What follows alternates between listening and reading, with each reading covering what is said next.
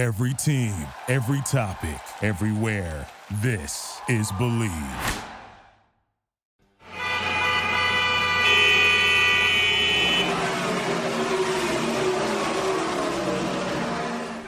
This is Garage LA, Garage Latino. We don't talk about football here. We don't talk about golf. No. We are two Latino gearheads, David. and Ricardo, that are lucky to test the latest cars for you. So you can make a better decision when you are ready to buy. But there is more. Since we are Latinos and we have more than 50 years doing this, we have our own opinions and don't have pelos en la lengua to be nice for the sake of it. News, opinions, and our verdict, Latino styles on things on wheels y al que no le guste que se chingue. Garage Latino on Bleav Network starts now.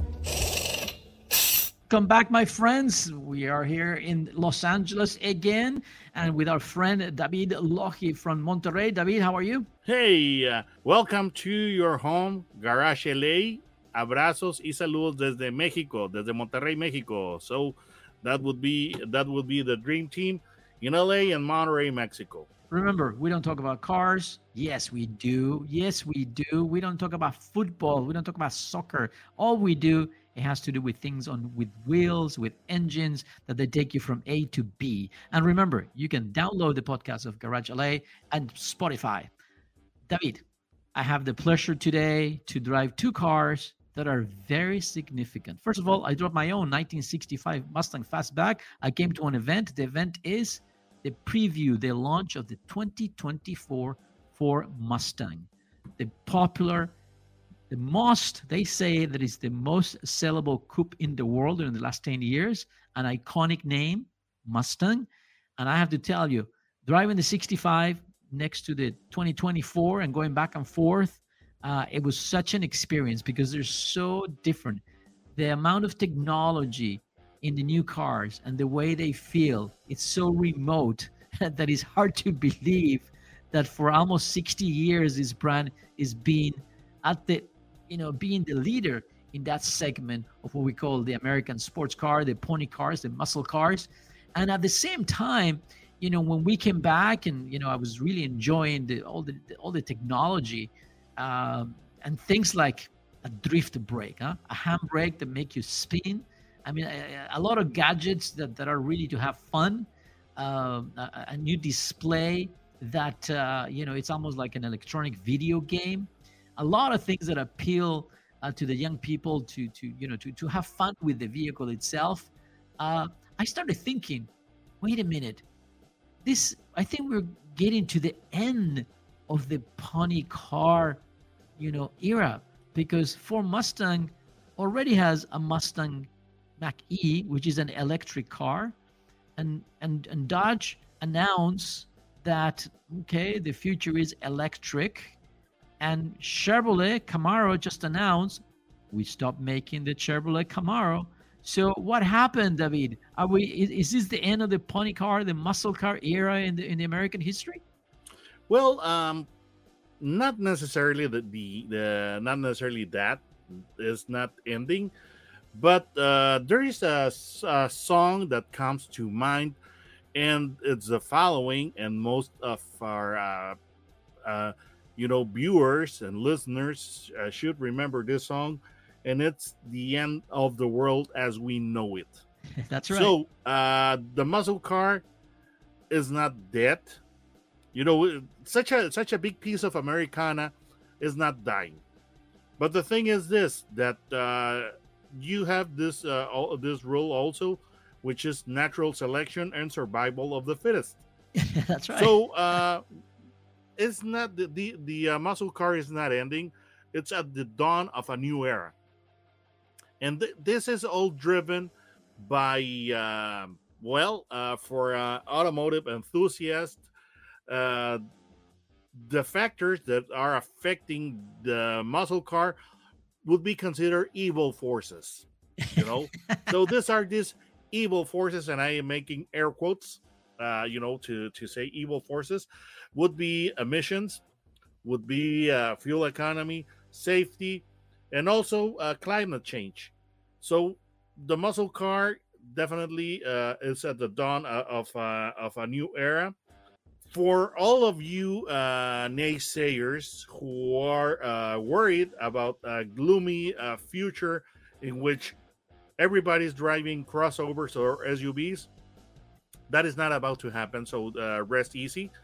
Me personally, I do like crossovers and, and SUVs, but that uh, that uh, uh, that uh, being said, I think that uh, the muscle car is is not dead. Okay, so I, I, I hope not. I hope not because what I drove today, uh, it had a lot of you know, it, it gets you adrenaline. The sound of the combustion engine, you know, it, it's something special. And and and now, I mean, these new Mustangs, the 2024, uh, the styling is very edgy, very modern, but there's still there's some clues, you know, from classic Mustangs. Uh, the interior, I thought that it was the, the revolutionary part because now it incorporates, you know, on a 20 something inches screen, actually uh, thir- uh, 13. yeah, because side and touchscreens are all the rage now. It's a touchscreen, but the way you maneuver with it, I mean, you can make it look like it's 1990s Mustang. You can uh, adjust, you can create your own Mustang features, you know, with the amount of horsepower, the the steering feeling, you know, etc. Through through, you know, thumbing through it, just like if you're doing it on your phone. It's almost like a video game. The new Mustang now, the performance package comes with a handbrake, huh? Yes, with a lever that will make the car spin, so you can start drifting with the car. Uh, and and to that, you know, I'm so grateful because uh, those uh, electric uh, parking brakes, they're practical and everything. But uh, if you really want to uh, want to uh, maneuver the car and do amazing things, it takes a it, it takes a traditional uh, lever to uh, you know for to operate the uh, the parking brake. Uh, let, so let on that you- one, uh, I I definitely am very pleased to to hear that they did not uh, change to or that uh, for the Mustang did not fall uh, victim of that uh, electric uh, parking brake nonsense. Yeah, yeah, I agree, and I and I like. I have to say that I'm that I'm very happy that we still have the five liter V8. You know, the GT version. Uh, actually, um, you know, we drove the, the the standard version that comes with a four cylinder, 2.3 liter EcoBoost with new turbochargers, new uh, cooling systems, uh, new programming, 315 horsepower, 350 foot pound of torque. Uh, it doubled the amount of my 1965 uh, all original 289 with 175 horsepower. Uh, so the technology it's incredible. Now when we go into the GT, which has the five liter and almost 500 horsepower, actually is 480.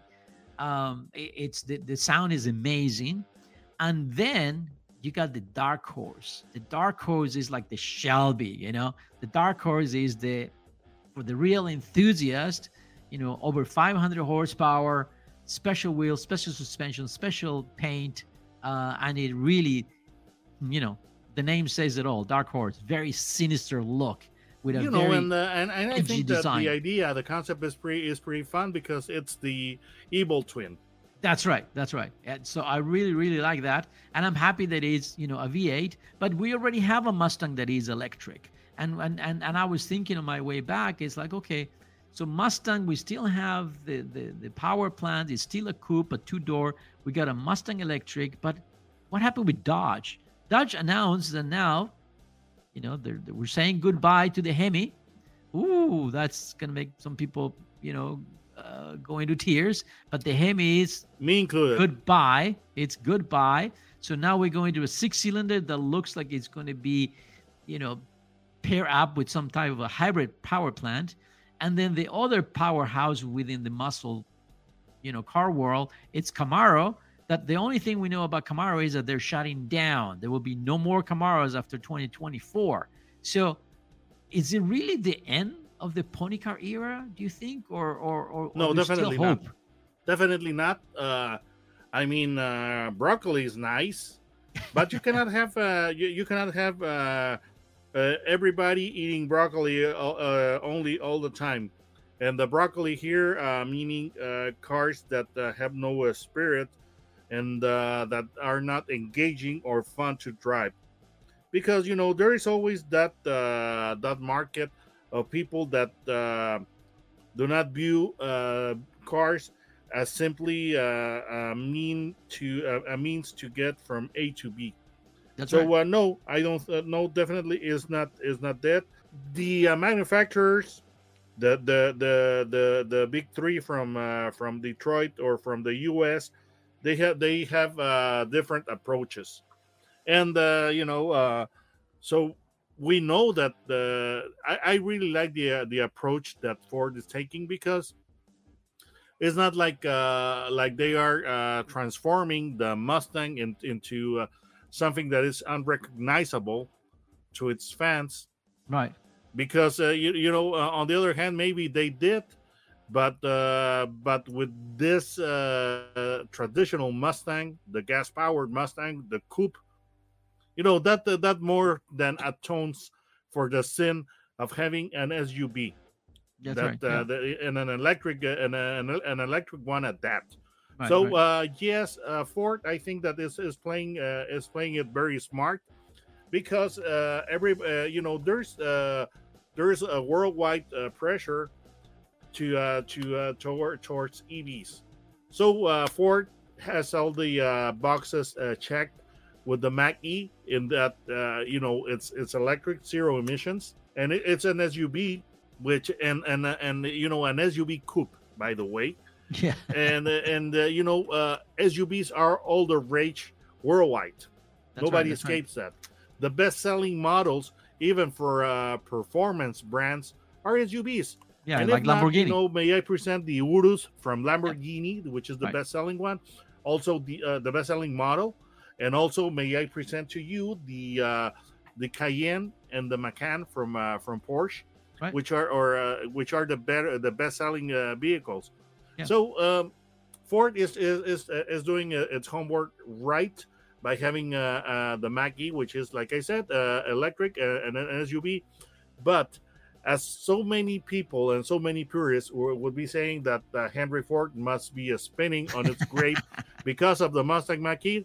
To shut them up, Mustang has the traditional Mustang, the coupe, with the petroleum burning engines. So uh, and still that and that- that- still that's pretty smart. and still a manual transmission. Of course, so that, and that's uh, very like important. you said, the uh, the the um, and a, and a handbrake. the the you know the parking brake is uh, is not uh, uh, uh, is not electric. It's it's, Right. it's got a lever, Right. and but to uh, to appeal to younger generations, it has so much electronic. It, it has uh, uh, electronics galore in the Yes. in the in, the, in its cabin. So that's that's the game plan for Ford, and I think that's very very smart because it's bringing uh, it's bringing a, new- a new clientele into the to the Mustang brand without uh, insulting the uh, traditional uh, customers. That's And the Dodge's uh, plan is, is very interesting because uh, they are going to uh, well they are bringing the Charger uh, uh, back as a two door coupe, which to me I I, I don't think that uh, that that was a smart decision. I think that's very dumb because they already had a Charger. They they, had- they had a, a, a sedan, which is uh, which is uh, selling very very well. And uh, you know uh, now what's going to happen with the Challenger? So that Yeah, that's that's that's my question. But on the other, uh, but uh, let's put that aside. And uh, well, uh, Dodge is having the Charger back, and uh, it's going to be uh, is kind of uh, of uh, the you know very alike to to Ford's plan in that the uh, Charger is going to be available, uh, you know, uh, with gasoline burning versions. That being said, uh, we have to mention that the uh, the Hemi, as you uh, mentioned a little while ago, the Hemi is uh, in, in you know. Uh, Dodge is having the the swan song for the for the uh, Hemi. right, right. Okay, Now, so the the Charger is going the- to be uh, back with a with a gas engine, but it's going to be uh, inline six, called the Hurricane, and uh, with the twin turbos. And uh, I've seen the uh, the the numbers, and looks very very interesting. I have to say that's the same engine that we see now in the Grand uh, Wagoneer, Of course, and Yes. and it's a very interesting uh, straight line, you know, six cylinder with you know a turbo, you know, feeding three cylinders. yes, and I and- and- think it's already set up to be a hybrid very soon. So that Of could course. be the the, the the transition uh, of these uh, muscle cars into electrification from. Dodge. But David, the one that I don't understand, it's what's going to happen to Camaro. They already announced the goodbye, and then what? They're just going to shut it down and name Camaro Well, there's not going to be no more Camaros, or, or is it going to be a pickup truck? intentional. You know, it's it's it's a poker game. So uh, basically, uh, Chevy is uh, keeping its poker face, and it's holding uh, its cards hold uh, close to its chest, so its rivals cannot see exactly what what they intend. But um, they, uh, you know, uh, somebody at, uh, at uh, GM blurred out that the uh, that the Camaro is is coming back. But uh, you can expect, you can be pretty certain that uh, it's going to be electric. Okay. Yes, and I I- don't and I know think- if uh, I- there's I going to be a gas and uh, a gas burning version, but it most definitely is coming back as an electric. But And not only that, David, not only that, I think we have seen from General Motors, we have seen that the future seems to be SUV only. yes, That's- yes, but uh, you know, Goodbye to the cars. No more sedans, Uh, no more two doors. well, maybe only the Corvette. and That's it. Well, yeah, GM is is bowing to the gods of SUVs because now even uh, uh you know uh, showing that the nothing is sacred. Uh, there are so many rumors about a, uh Corvette SUV. That's but the thing that the, the that uh, that gives me um, glimmer of hope that that is not going to happen to the Camaro is that there already is an uh, a Camaro SUV, or uh, or at least they say that it's the uh, the big inspiration uh, for this SUV, the Camaro, and that uh, SUV is called the Blazer. Which, That's by the way, is is pretty sporty. is is is Yeah. a it's a good looking vehicle, most definitely. I cannot But- but I, I that- but I- cannot I cannot deny it. But, But uh, that- let's let's that- hope that the Camaro is not uh, becoming an SUV. Because I mean, the thing worries me is like you know, if if you already got the Blazer, you already got the. yeah, I mean, you have several you know uh, electric GM products within that that SUV lineup. Now you got no more room to put any more vehicles because they're going to overlap. Yes. Oh, that's so sad. I'm so I'm devastated about that. Like all the fans of you know all the Camaro fans, they're devastated. You know we're devastated that there's no, you know, that there's no uh, no apparent uh, uh, room on the lineup for a for a Camaro SUV. So oh, we're so sad. So David, so just to to conclude with this conversation, so you think the muscle car era is not ending? It's not going to be an Nope. electric muscle or uh, what do we call this instead of muscle car? uh, It's not an electric car, but uh, we, we need some new definitions here for what this going. You know, this sort of powerful electric vehicles. We, we need a new term, I think, because I think the muscle uh, car to might not it's work going to be anymore. there could there I think I think that the term muscle is still is, is going to exist. I mean, to think of um of America without muscle cars is to is to think of uh, America without rock and roll. You- you that that ain't right. happening. You Like I said, right. The muscle cars are a big piece of Americana, so they're not dying, not at all. So uh, Well, you, uh, you know, I sure hope not. And and the Mustang that I drove today gives me a lot of hope. Uh, it's wonderful to to feel the V8s and this. You know, we know all this regulation is coming towards electric cars, but Ford is listening to the enthusiasts of today and offering a package that is to have fun. You know, a lot of gadgets, a lot of things that I find very very interesting. So I strongly recommend that if you're looking for a sport car, hey, stop by a Ford dealer and take a look. You'll be really surprised by all you can do with these cars. A lot of packages. I mean, 12 different wheels, uh, a lot of combinations, trims, uh, 11 different paint colors. Uh, I, I like the performance packages with the Brembo brakes, you know, limited slip differentials, uh, plenty of power, uh, a lot of plenty really of nice touch things. screens because you- plenty, that plenty of seems touch to be. The, You- you the, the new measuring uh, uh, stick. That's right. So so uh, so that make me happy. Uh, I have to wait for to to see what Dodge is going to show us. I'm blind. I have no idea what Camaro is going to be. But if you said the muscle car continue, I'll take your word. David, how our friends find you in YouTube? they just have to type the my uh, you know uh, autos and gear no spaces in the, the search uh, box in uh, youtube and they, they'll find my channel or right. you, you can they can type my name which is david lojai l-o-j-i Lucky. And my friends, remember, Garage LA, Garage Latino is broadcasted through the Believe Network in the United States, and you can download the podcast of Garage LA or Garage Latino through Spotify. So don't go. We'll be right back. Duraloop es un tratamiento especial para que el aceite no pierda sus propiedades. Duraloop reduce la sedimentación de las partículas nocivas que dañan al motor. Duraloop disminuye la temperatura interna del motor y la fricción de los metales.